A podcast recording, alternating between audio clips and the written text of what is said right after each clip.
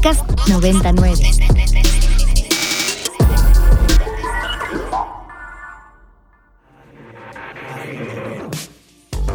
Agenda Ibero. Conversaciones con quienes crean y gestionan proyectos inspirados en el servicio a la sociedad desde el ámbito universitario.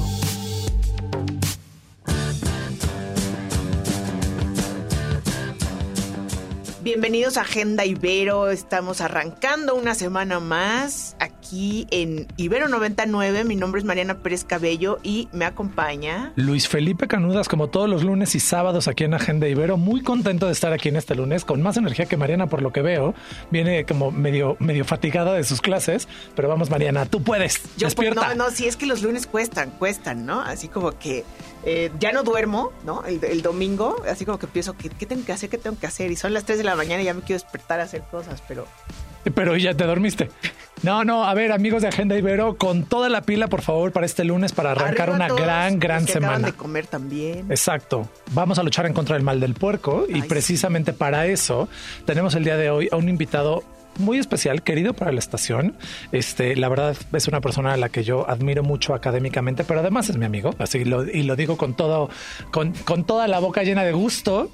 El día de hoy nos eh, nos acompaña por ya no sé si segunda o tercera vez aquí en Agenda Ibero el doctor Manuel López Pereira, mejor conocido como Manolo. En que- los pasillos. En los pasillos, ese, exacto. Manolo, Manolo. Manolo de pedagogía. Manolo suena bien. Manolo de Pedagogía, bueno, él es actualmente, que acabo de ver el día de hoy, lunes, el nombramiento, coordinador de la licenciatura en Pedagogía de la Universidad Iberoamericana. Antes también fue coordinador del el doctorado en estudios críticos de género, que también está vinculado al proyecto del cual, del cual nos va a hablar. Sí. ¿no? Pero bueno, vamos al tema. Este eh, es una investigación institucional, interdisciplinar, que se titula Pedagogías críticas y su praxis, masculinidades, afectos y los espacios universitarios ante las violencias de género. La verdad es que es un tema muy relevante para todo el país. Bueno, yo creo que para todo el mundo, pero en este caso hablamos de, de México en particular. Y este proyecto, digamos, está a cargo del doctor López Pereira, el cual nos acompaña el día de hoy. Manolo, gracias por acompañarnos. No, muchísimo gusto estar aquí de nuevo. La verdad es que me siento súper consentido de que me inviten. Y ahora en vivo, no en Zoom. No, está, padrísimo. Finalmente, oye, eso lo cambia todo, cara a cara. Así es. Eh, y no, pues genial. Muchísimas gracias también por compartir el proyecto, que como dices nos parece súper, súper interesante e importante. Eh, los cuento un poquito de qué trata el proyecto. Sí, por si les favor. parece. ¿Y de dónde salió? ¿Y de dónde salió? Así Fíjate es. que yo también soy parte del Comité de Atención de Violencia de Género de la universidad y trabajo en el doctorado en estudios críticos de género. Tengo algunos estudiantes eh, que están haciendo su doctorado en masculinidades y Sí. el taller de las emociones con hombres. Y algo que nos hemos dado cuenta, que nos hablan estos hombres ya adultos, es no sé qué onda con mis emociones. No las he trabajado. No, hombre, no, las sé nombrar. no las sé nombrar. Exacto. Déjate trabajado. No sé qué nombrar. las puedo tener. No sé, no sé qué las puedo tener, no sé cómo nombrarlas, no sé cómo sacarlas, no sé cómo decirlas. Y eso lo que ocasiona es que generamos violencias. Claro, Eso pasa, ¿no? Claro. Estamos en la casa, cuando ven un partido, cuando salen a jugar, cuando están trabajando. Y la verdad es que algo que nos dimos cuenta es que hay un inicio también en las escuelas. O sea, eso es lo que nos dice la investigación. Algo pasa en las escuelas. Hay una reproducción de violencias muy, muy fuertes por esos espacios. sí. Y lo que quisimos hacer con este proyecto y lo que hemos visto también eh, por mi parte en el Comité de Atención Género, cuando queremos prevenir, cuando hacemos campañas, es que los chavos que se identifican como hombres sienten un poco de miedo. Cuando están, por ejemplo, el 8M, ¿no? O el 9M, no saben qué decir. O sea, no saben qué hacer, no saben qué, qué, qué compartir con sus compañeras, con sus profesoras, incluso en sus casas, no hablan del tema por miedo. Y la pregunta es, ¿qué estamos haciendo? ¿Por Claro. qué no lo podemos hacer? ¿No? O sea, este proyecto, cuando hablamos de pedagogías críticas y sus praxis, lo que queremos buscar es formas de aprender a reconocer, a nombrar, a entender esas emociones. Nosotros los llamamos afectos porque van con las experiencias que están alrededor de los espacios. Además, ustedes saben, venir a la universidad a estudiar una carrera es toda una experiencia padrísima. O sea, estás aquí tres, cuatro años en la uni, vives todos los espacios, conoces un mundo de personas y la pregunta es, ¿cómo interactúo con estas personas? ¿no? Claro. O sea, y ese es el rollo del, del proyecto. Queremos saber, o sea, queremos invitar también a los chavos que se identifican como hombres de la Ibero Sí. que participen con nosotras a decirnos, vivo mi experiencia como chavo, como hombre, puede ser también un hombre trans, una persona no binaria. Sí, es lo que te iba a decir, que hoy en día tenemos que considerar que esa categoría hombre, que durante años fue una categoría inamovible y se Mm. pensaba desde Beto a saber qué lugar, hoy en día es una categoría flexible, porosa, Fluida. fluida, y hay que considerar eso porque eso también provoca precisamente violencias, el Claro. no considerarlo y luego eso este nos nos este No, y nos limita, nos limita muchísimo. no, bueno, y nos provee de enemigos cuando, cuando les mueves el, el piso también, ¿no? Entonces hay que hablarlo. Hay que hablarlo. Es difícil, ¿eh? O sea, yo creo que es súper difícil poder decir, me siento de esta manera, tengo estos miedos, no sé qué hacer, ¿no? A mí, eh, yo me acuerdo de un taller que tuve en el 9M, algo que me dio un poco clavado, ¿no? Que me, se me hizo interesante, que un chavo me, me- me dice, oye, es que me da miedo acercarme a mis amigas. Las quiero mucho, pero no sé qué hacer. Claro. Y, y- y no sé cómo hacerlo, ¿no? O sea, también son chavos que vienen de grupos, pues con un poco, no, no diría un poco, con bastante misoginia, ¿no? Ajá, ajá. Machismo, Sí. violencias, y es su vocabulario. Entonces, ¿cómo lo hacemos para cambiar la forma que pensamos? Y a todos nos pasa, ¿eh? Claro. Digo, yo hablo del tema y me pasa que caigo en un salón de clases y digo un comentario que digo, Manolo, ¿qué Claro. onda contigo? Pero en ese sentido, Manolo, yo te quiero decir que aunque haya mucha gente especializada en el tema y bla, bla, bla, voy a repetir, voy a citar a la doctora Michelle Gamaleiva, Ok. ¿no? que dice, nadie nació feminista. Nadie. Nadie en el mundo, ni hombres ni mujeres ni nada. Todo el mundo tuvo que pasar por un proceso, por una experiencia y aprender. Entonces creo que si lo podemos segmentar, ¿no? Como en Mm. primero es saber qué emoción estoy transitando y poderla nombrar para luego más adelante saber qué hago con ella. Dos, saber que nadie nace feminista ni nadie nace especialista en, Sí. sino es una formación, ¿no? Y entonces también hay que saber, uno, formarnos y ser críticos con nosotros mismos, que eso es muy importante, para después, ya que tengo clara la emoción y ya que me formé, saber cómo relacionarme. Claro, que es una de las cosas más importantes, cómo me relaciono con los demás. O sea, no estamos hablando solamente de este chavo que se identifica como hombre en toda su fluidez, en toda su gama, Sí. que se va a relacionar solamente con una mujer, que es lo que a veces pensamos cuando Claro. hablamos de género. No. Estás hablando con todos. Claro. Con su compañero de clase, con su papá. Sí. Híjole, qué problemas hay relacionados con los papás, ¿eh? O sea, es súper difícil con el tío, con el primo, con mi entrenador que me pone a jugar y, no, y hay una violencia súper extrema también luego en los deportes. Bueno, la idea de este proyecto es eso, hablar. A mí me gusta mucho que en la página de la Ibero, eh, que la información que mi, querida productora Dani nos mandó, veo que esto forma, o sea, esta investigación está en un seminario permanente y me gustan mucho estos objetivos que se mencionan en el artículo. Uno es generar saberes colectivos. El segundo, explorar las experiencias afectivas. Y el tercero, construir propuestas pedagógicas. Creo que en esta área, en, en la parte de construir propuestas pedagógicas, no es nada más responsabilidad de los profesores, porque la pedagogía es una interacción con los alumnos.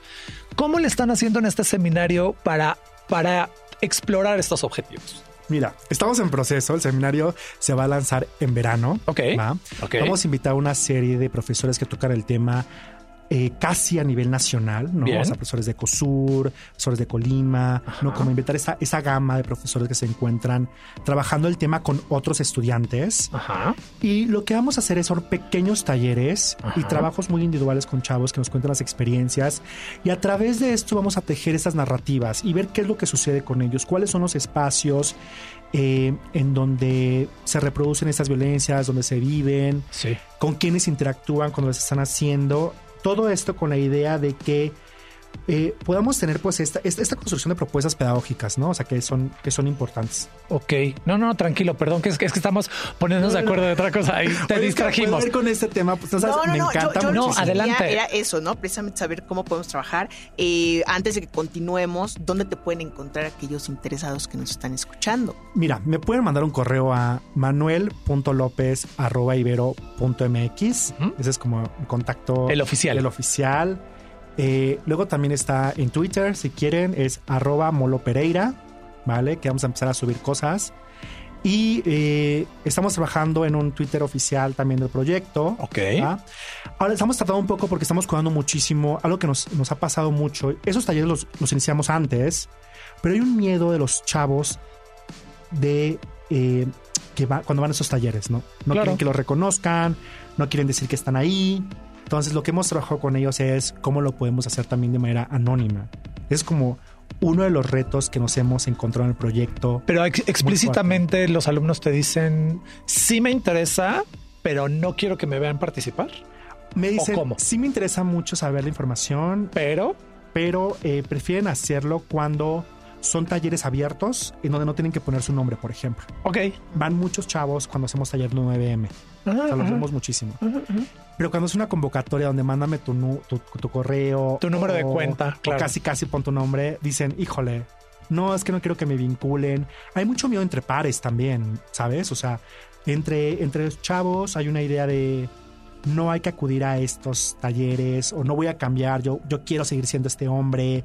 Y entonces hay un, hay un rollo que también es muy eh, estructural, ¿no? Sí. En el que vivimos, muy social, muy cultural. Sí. Y te da también, pues es como de elite, ¿sabes? O sea, Sí. ser un, un tipo chavo, eh, no sé si han oído esta palabra, mi rey también. No, bueno, ya, ya el, el mi rey ya fue superado hace mucho El tiempo. Ahora, fue. Bueno, vamos a hacer eh, una pequeña pausa musical. Para ya que se estaba poniendo bueno el- la- tema, el.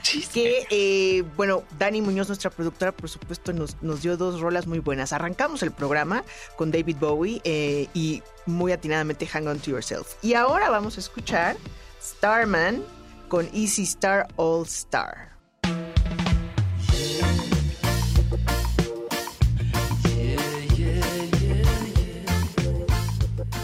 Acabamos de escuchar Starman, que es un cover en versión reggae de la canción Starman de David Bowie con la banda Easy Star All Star. Y eh, ícono David Bowie. Hablando de masculinidades, de identidades, ¿no? Eh, Claro. Un ícono. y de fluidez. y de fluidez. Y estamos eh, platicando con el doctor Manuel López Pereira sobre la investigación titulada Pedagogías críticas y sus praxis, masculinidades, afectos y los espacios universitarios ante las violencias de género. Géneros. Sí, géneros. Sí, me encantó. De género, como si fuera solo uno. No, exacto. Género. Aquí, es, ven, aquí es donde... Violencia de género, sí, es Oye, importante. pero tú, está, tú nos cuentas que estamos, eh, sobre todo están trabajando con estudiantes, ¿no? Sí. O sea, como la comunidad joven.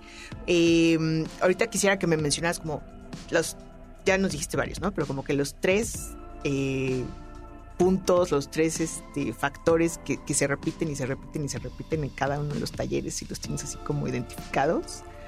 Ese es uno. Y dos, que yo creo que en el espacio universitario todos necesitamos un taller.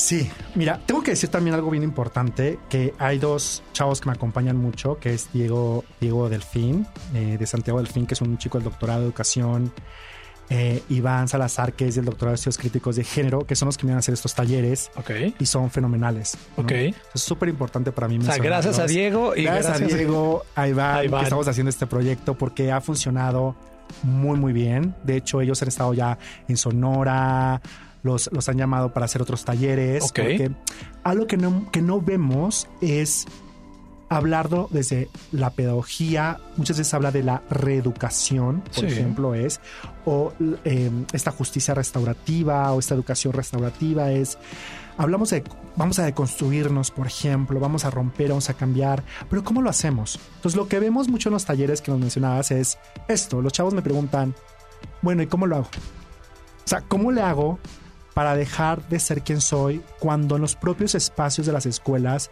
me exigen que sea este chavo hombre heteronormado, jerárquico, ¿no? Cuando voy... No, bueno, pero ahí ya te fuiste un paso mu- mucho más adelante, porque generalmente esas conductas tienen que ver con situaciones de privilegio. Y muchas veces no queremos observar nuestro privilegio y mucho menos perderlo, porque ya el que llega y te dice quiero cambiar, por lo menos ya está dispuesto a echarle la carne Ya. al asador y decir si hay algo que se puede cambiar. Pero hay un paso antes en donde dices ni siquiera quiero reconocer el privilegio, porque si lo reconozco, si lo nombro, si lo materializo, lo puedo perder. No, ¿Y bueno. qué tal que no lo quiero perder? Acabas de tocar creo que uno de los puntos más fuertes de la investigación es cómo hacemos para que, claro, porque estamos en Ibero y es una universidad elite y nos encontramos con estudiantes que es difícil romper esos esquemas. ¿Cómo le hacemos para que ellos logren llegar y decir, me interesa ese tema, quiero trabajar estas violencias que yo estoy viviendo o también estas formas de pensar. Mira, un ejemplo es, yo estaba dando em, una, una, plática con un grupo de administración, de negocios, y yo les decía, ustedes tienen la posibilidad de la, que la comunidad LGBT o de las personas trans tengan oportunidades de trabajo mucho más seguras, mucho más inclusivas, ¿no? O sea, están en esas áreas. Y todos se quedan como, ¿cómo? O sea, ¿por qué? ¿No? O sea, hay una falta de conocimiento también en lo que está pasando y es porque vivimos también en una burbuja todos, todos nosotros, ¿no? También desde la academia, quiero decirlo. Por eso en el proyecto hablamos de saberes comunitarios o saberes colectivos. Claro. Porque nos quedamos en esta idea de la teoría, lo que dicen los grandes autores de masculinidades o de géneros, pero queremos saber qué pasa en verdad en lo cotidiano, ¿no? O sea, qué es lo que estamos viviendo en lo cotidiano que yo, yo te voy a decir una cosa así rapidísimo. En hace muchos años tuve una conversación con alguien de tu departamento de educación en particular y me decía, es que bla, bla, bla, etc. Y le dije, a ver, sí, todo lo que me estás diciendo de libro, de academia, suena muy bien, pero ven, te invito a que te pares en el salón y lo hagas. O sea, ¿no? Y esta persona, no, no, pero a ver, esta persona que me parece una mujer extraordinaria, fue y lo hizo y entonces pudo tener esa experiencia. Y yo creo que esto vale mucho porque no se están quedando en el cuaderno, en el librito y la fotocopia, sino que van al salón, van con las experiencias y, creo que eso es importante porque ahí es donde se puede dar el cambio. Claro, lo que haces también es que logras el cambio en el salón de clases. Tenemos una actividad padrísima donde los estudiantes tienen que dibujar su cuerpo, ¿vale? Y en ese cuerpo tienen que dibujar cómo eh, le llamamos cartografía del cuerpo y es la cartografía del cuerpo de lo que llamamos ser hombre, ¿no? Lo, digo entre comillas, no me sí, pero aquí está entre comillas. Eh, y tienen que, tienen que poner todas aquellas cosas que están alrededor de ellos. Y es súper interesante, ¿no? Lo que tú ves, ¿no? O sea, cómo forman a esta persona y es cómo están reflejando lo que a veces no sienten, pero es lo que tienen que hacer.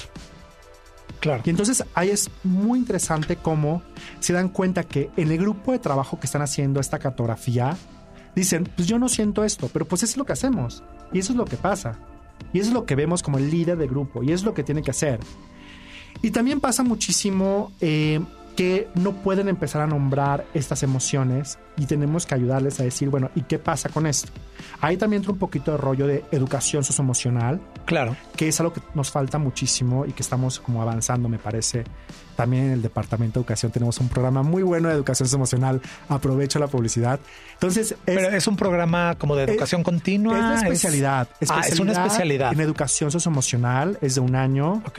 Y la verdad que me parece muy, muy interesante porque lo que aprendes es, no lo ves desde psicología, está en el departamento de educación, y lo que aprendes es cómo bajas, cómo aterrizas este conocimiento de las emociones al salón de clases. De acuerdo. ¿Vale? Ok. Porque hay este problema que nosotros como docentes no somos terapeutas ni vamos a atender a los estudiantes, pero sí podemos entender las emociones y, sabemos que afectan y ser empáticos y afectan el proceso de enseñanza-aprendizaje. Totalmente. Entonces, eh, en este caso, lo que queremos es que en estos talleres pues va a haber ciertos niveles. Va a haber personas que van a hacer como una reflexión, alguien va a llegar a la sensibilización, alguien va a empezar una transformación. O alguien lo va a rechazar. O alguien lo va a rechazar. Que eso también dice mucho. Muchísimas personas que, lo rechazan y que dicen, sabes que a mí no me interesa. Y está bien, porque algo también que es importante es, esto es un proceso. Y necesitas vivir experiencias para entender este proceso. Y es un proceso largo, porque vivimos en un mundo que tiene estas condiciones.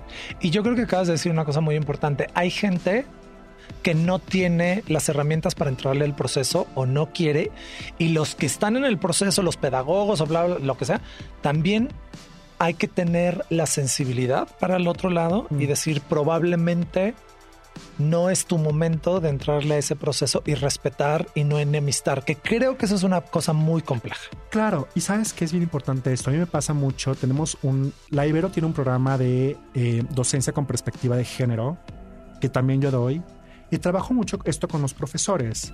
Eso es un proceso. No tienes que llegar mañana y cambiar tu forma de ser en salón de clases. No. Es paso a paso. Es conocer qué es lo que está pasando, es ser empático con el miedo. O sea, el salón de clases, la universidad, es una ecología. ¿no? O sea, hay diferentes ecosistemas. Sí. Y tienes que conocer dónde te posicionas y dónde estás. Y entonces de esa manera el proceso va a pasar, ¿vale?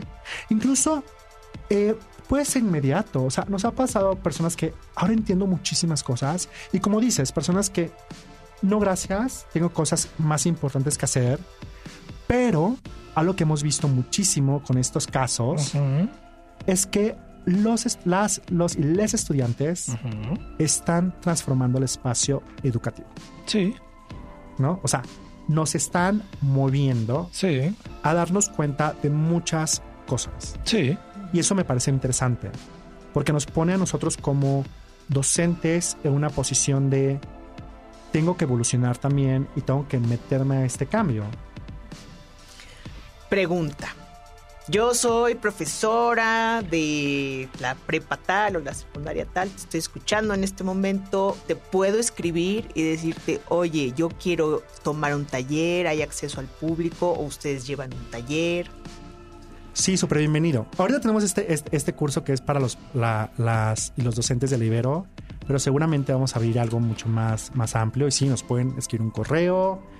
Claro que sí información podemos enviarles y todo el rollo, ¿no? Por supuesto, súper bienvenidos.